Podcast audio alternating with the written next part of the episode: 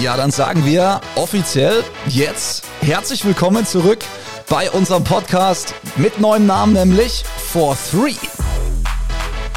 Aber das Prinzip bleibt grob das gleiche, gleiches Format, aber eben ein neuer Podcast der Würzburg Baskets und wir freuen uns sehr, dass wir auch wieder mit Gästen zusammenarbeiten und euch eben so ein bisschen mehr erzählen darüber, wer bei uns gerade spielt, warum sie bei uns spielen. Und die Idee hinter 4-3 ist, der Gast, der heute da ist, der bringt seine drei Songs mit und idealerweise erzählen eben auch die Geschichten, die er mit den Songs verbindet. Seine Geschichte mit uns, seine Geschichte davor und was sonst noch vielleicht noch so passieren wird mit und durch ihn. Jetzt erstmal äh, das alte Bekannte. Die drei Songs, die ihr hören werdet heute, die sind leider versteckt erstmal in der 4-3 Playlist. Das hat mit GEMA zu tun. Das heißt, nicht wundern, wenn wir über die Songs reden. Die könnt ihr aber, und das ist das Schöne, parallel in der 4-3 Spotify Playlist euch anhören. Denn wir packen alle da rein und äh, da könnt ihr gleich auch mal einen Besuch abstatten. Und jedes Mal, wenn der Song hier benannt wird von uns und wir fragen, was es eben für ein Song ist, könnt ihr gerne einfach parallel reinklicken, euch ihn anhören und dann hier mit dem Podcast zum Beispiel auch weitermachen. Dann bekommt ihr das komplette Musikfeeling noch mit dazu. Ansonsten natürlich werden die Dinger auch äh, gespielt. Das sind ja alles Basketball-Songs, Basketball Basketball-Hymnen hoffentlich beim Warm-up dann in der Turnhölle. Auch das Prinzip wollen wir beibehalten. Und natürlich auch in diesem Podcast erstmal so ein bisschen drauf gucken, wo stehen wir denn momentan? Und da muss man sagen, Platz 13 ist wirklich in Ordnung. Drei von acht Spielen haben wir gewonnen. Ähm, interessant ist natürlich, wenn man so ein bisschen drauf guckt, was andere über uns sagen. Und da schauen wir mal, was momentan im letzten Big Podcast über uns gesagt wurde. Denn da lohnt sich mal reinzuhören. Nürnberg, der eben in Frankreich nicht gespielt hat. Elias Harris war wieder dabei, der war in Frankreich, glaube ich, nur mal fünf Minuten auf dem Parkett. Aber die Würzburger, über die müssen wir nachher mal sprechen, weil ich finde, die sind besser, als ihr Tabellenstand aussagt, aber das nur nebenher. Ja, also das Kommentar oder den Kommentar nehmen wir gerne so mit. Nicht nur die Big hat die Meinung, auch Andrea Trinchieri, Trainer der Bayern, nach der 83-73 Niederlage vergangene Woche hat in München auch bei der Pressekonferenz offiziell gesagt, unser Tabellenplatz ist auf jeden Fall nicht das, äh, was unsere Qualität widerspiegelt. Und das, glaube ich, hört man auch gerne und den nimmt man auch gerne so als kleinen Kommentar aus München mit, auch wenn wir natürlich gerne die Punkte auch mitgenommen hätten. Und äh, man muss auch dazu vielleicht ehrlicherweise sagen, wir hatten schon echt ein paar Brocken und es waren auch echt verdammt enge Spiele. Von daher bin ich mir relativ sicher, dass die nächsten Punkte auch kommen, wenn jetzt auch so ein paar fehlen. Ähm, momentan eben Platz 13, wie gesagt, in Ordnung. Pokalpause übrigens für uns, das heißt am 9.12. wird es weitergehen. Heimspiel gegen die Fraport Skyliners und das passende Motto zur Vorweihnachtszeit ist übrigens hier alle in Rot. Also der Fanclub macht's vor und ihr könnt es dann auch gerne nachmachen. Und bevor wir zu der Person kommen, die heute hier sitzt, äh, noch kurz eine personelle Information. Äh, wir haben uns ja von äh, Martin Peterka verabschiedet. Alles Gute. Er geht in die Türkei und nach Philipp Hartwigs Verletzung waren wir auf der Suche nach einem Big Man und Verstärkung und den haben wir auch gefunden und er wird heute hier Rede und Antwort stehen.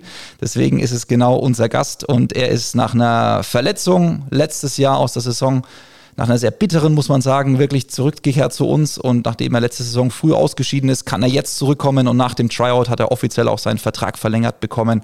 Und deswegen sagen wir jetzt offiziell und herzlich willkommen. Hello to you, Nico. How you doing? Hey, thanks for being at the podcast. It's a big honor to have you here. And first of all, congrats to the new contract. Appreciate that. Appreciate it. That means a lot, and happy to be here. So, uh, how are you feeling? How is the knee? First one. Knee feels great. You know, uh, we're working through it, but uh, haven't thought about it one time since I've been out there, and you know, it's getting better and better every single day. That's good to hear. So, um, let's talk about about the contract. How happy are you until everything in the past uh, to sit now here and to finish the season with us? Yeah, you know, last year it was tough. You know, I was finally finding my groove, but you know, things happen and you know, going through the rehab that I just had to go through was, you know, was tough. Like I said, I, have never, I didn't know where I was going to go the next year. I didn't know what was going to happen or when was going to happen. And, uh, you know, just things happen. And here I am. And, you know, I'm super excited to be back here.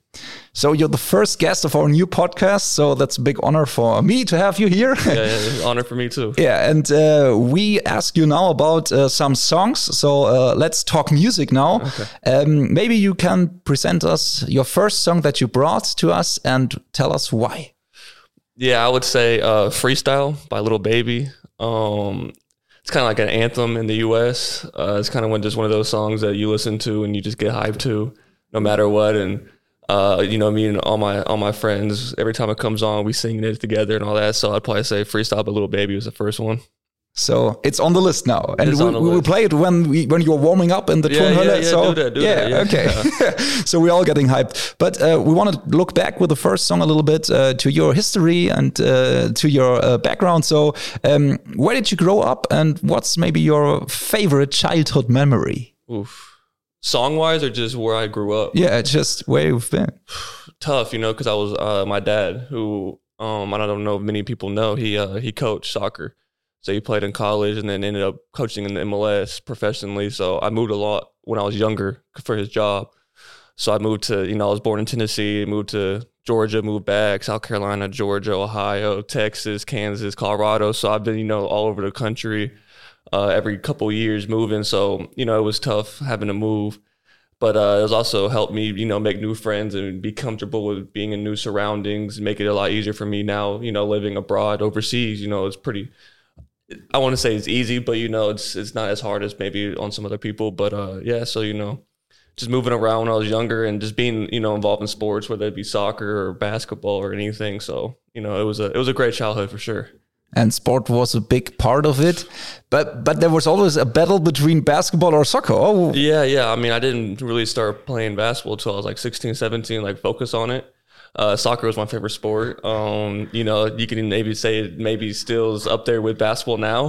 um, but yeah, you know, soccer was my thing. You know, I loved playing it and, you know, I, I still love watching it. I watch it every single, you know, every chance I get now. So yeah, it's definitely, you know, with the World Cup going on is Yeah. awesome. And you have a favorite team because Chile, ah, Yeah, they didn't yeah, make it. Definitely the U.S. You know, I'm definitely cheering for the U.S. right now. Um, you know, I'm a big fan of the team that we have. I think we have a bunch of you know young, really good players. But you know, fan of Ronaldo, fan of Messi, just fans of the Mbappe, fans of the players now. So, you know, whatever happens, happens. But hopefully the U.S. can make it as far as they can. Which position did you play? I started off as a forward, um, but then as I got older, I turned into a goalkeeper. That's what my dad was. Um, I was pretty good, if I have to say. Uh, if I wasn't as tall, you know, maybe I'd be playing that somewhere.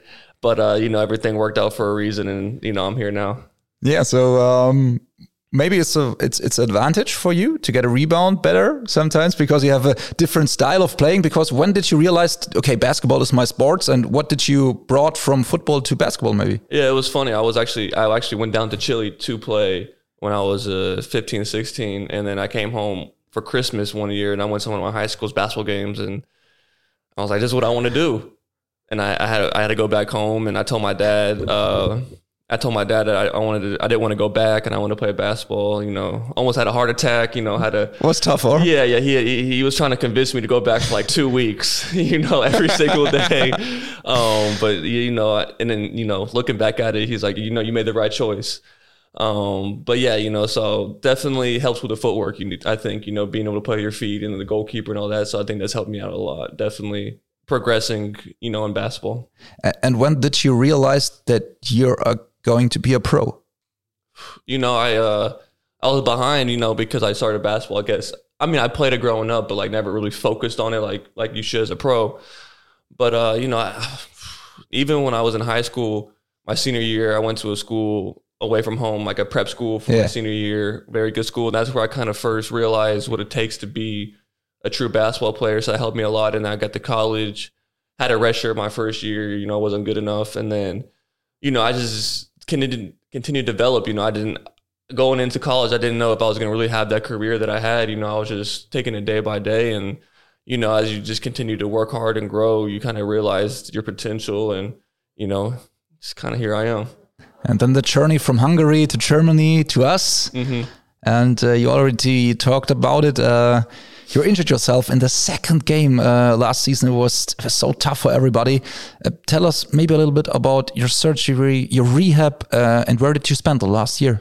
Yeah, you know, um, going into it, you know, when I got hurt, I was just trying to do everything I could and not think about the worst possibility. Like I really thought I was going to be able to play that next game, you know, and then the MRI comes back that you tore your ACL, and you're just sitting there like, you know, you you don't ever dream or think about it, you know, until it really happens. But then you know, you go home and you got to change the way you think. You know, it's rehab, you rehab, rehab, rehab. I, it was probably the toughest time of you know maybe my life honestly you know just being away from basketball a sport being away from you know your your teammates that you're always with you know and uh you know just i woke up Monday, Wednesday, Friday, Saturday at 5 a.m. to go lift. Um, I had for two hours, and then I had rehab every single day for another two hours later in the day. So it was an everyday grind, all day grind. So, and it was tough because some of the times, you know, the process of it is, you know, you don't get Yeah. that that that quick, oh, Yeah. you know, run, but it's like every single day, it's it's just that short grind, and you know, it was definitely tough, and you know, it, but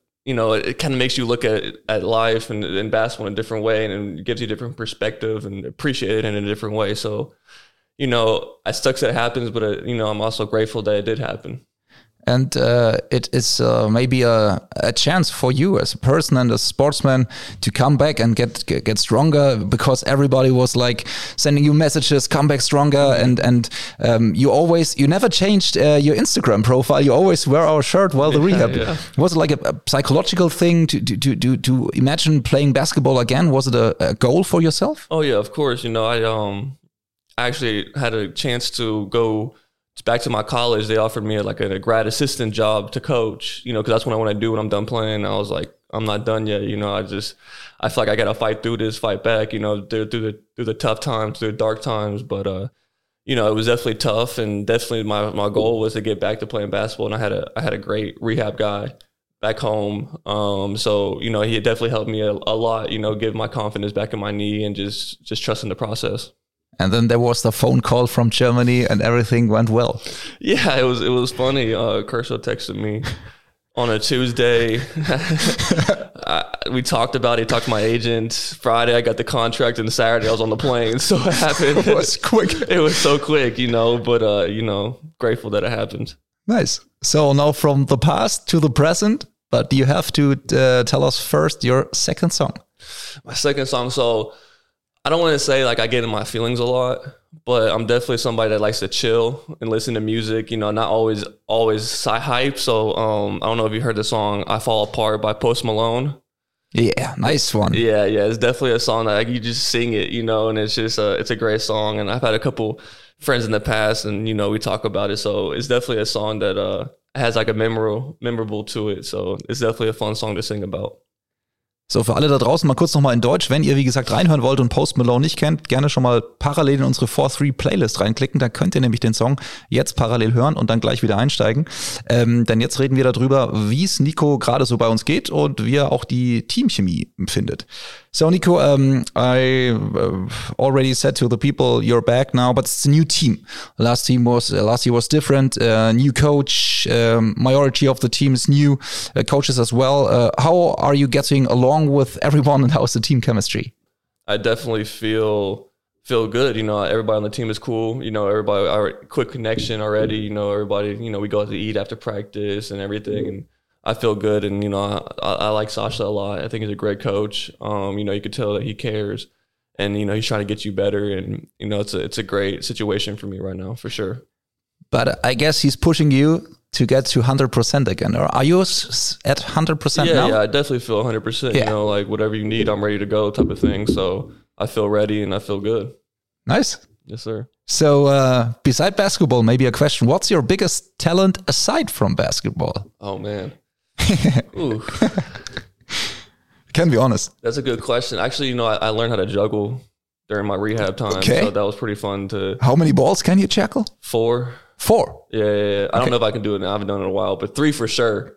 I'm pretty good at three, but uh, that's pretty fun. Uh, video games, maybe. I'm kind of kind of decent at video games. What? Which one was your favorite? I mean, I, I like all the really the sports games. You know, Madden, NFL, uh, American football, 2K basketball, and then FIFA. You know, I'm a big FIFA guy, so you know, definitely one of those games. Yeah, and maybe we see you chuckle after the next game with a big basketball. Yeah, yeah, for sure, for sure. nice one. So um, we we always said um, music is important mostly to the people, and we can tell stories about music, and so we develop this kind of podcast. So, uh, how important is music to you? Do you listen to your own playlist uh, before the warm up of the game? Oh yeah, for sure. You know, I'm I'm definitely a big music guy. On the car ride home, if I'm at home cooking or just chilling, I got music playing. You know, like anything by Drake.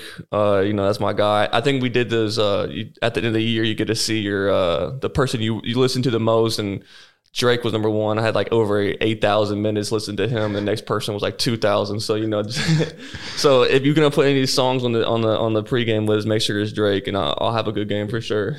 So then I would say, I guess the third song that Yeah, you're bringing yeah. is from Drake. Do you have a special one? Maybe your favorite? Uh, was it last year?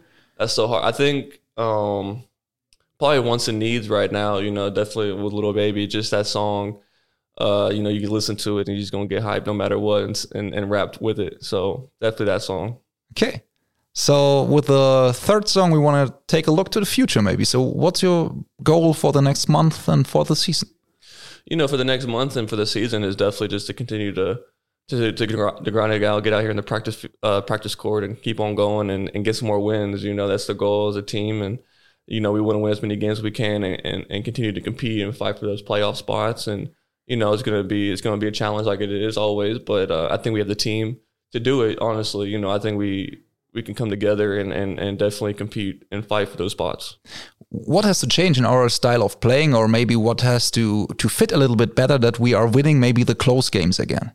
Yeah, you know, um, I've only been here for three games, but uh, from what I've heard in the past and what I in the last couple games before I was here, you know, definitely there were some close games that uh they went the other way, unfortunately. But uh, you know, we had a good win at home against Rostock, and you know, we have a big one. We came back against Munich. You know, we were down what three with a minute so and some left. Yeah, you know, so you know, little things, little mental areas here and there that we can you know continue to work on and you know, just be, you know, just continue to fight. You know, that's what we do, and that's what we're gonna do. And uh, you know, we have a big one next Friday, I guess, against Frankfurt. So you know, it's gonna be it's gonna be a fun one. And a home game, and that's always good. Yeah, I love playing at home. You know, definitely the best fans that I've been around for sure. It's crazy a little bit, or No, I love for it. European love it. basketball. It's I a, love yeah. it. I love it. it. Definitely brings a different energy, and you know they care so much, and you know they're just there for us. You know, you could tell that they really care about us, and you know it's it's there's no better place to play. Honestly, you know that just being on that court and and being to hear them and, and see them is, is amazing. So uh, before you are leaving now, a last question for you, maybe to look in the close future. A new year is ahead of us, and a lot of people have uh, New Year's uh, resolutions. Uh, do you have any for yourself, not only in terms of basketball, but also in general? You know, I'm actually one of those people that don't do that. honestly, you know, because um, I kind of think about it like, why you gonna start the new year? You know, why not now? You know, that's just kind of how I think, and um, you know, so no, I never done a New Year's resolution or, or followed it because I'm like, if I want to really do something, I'm change on. Why not change now? You know, it's December. What December first now? Yes. Yeah, December first. Why not get an extra month ahead? You know, or whenever it is. You know, if it's May 12th, you know, why not start then? So that's kind of that's kind of how I I look at that type of things. Nice. Thank you very much. This was the first, first podcast with you, Nico. So all the best. And now uh, back to training, I guess. Yes, sir. Yes, sir. Practice time.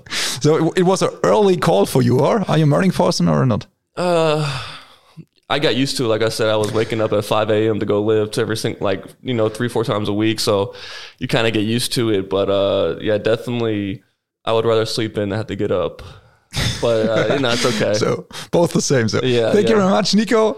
First Appreciate one in you. our podcast, Yes, 4-3, mit drei Songs eben von unserem Gast heute. Und das ist Nico Carvaccio gewesen, unsere Nummer 32.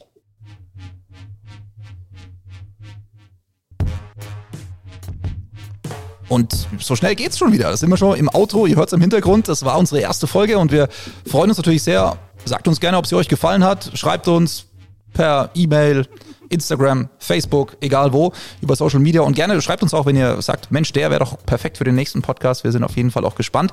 Was vor uns liegt, das hat Nico schon gesagt. Ähm, zu Hause das Spiel gegen Frankfurt am 9.12., dann auswärts Oldenburg und das Weihnachtsspiel gegen Kreilsheim, 26.12. Ich denke, da wird die Halle pickepacke voll und ausverkauft sein. Das ist auf jeden Fall das Ziel. Also holt euch gerne auch schon mal euer Ticket. Und äh, wir freuen uns sehr. Wie gesagt, wenn ihr auch mit dem Podcast uns so ein bisschen weiter mit reinnehmt in euren Alltag und wir mit unserem Podcast For Three heute auch ein bisschen in eurem Alltag begleiten konnten. In diesem Sinne, bleibt gesund, zuversichtlich und wir sehen uns beim nächsten Heimspiel. Bis dann.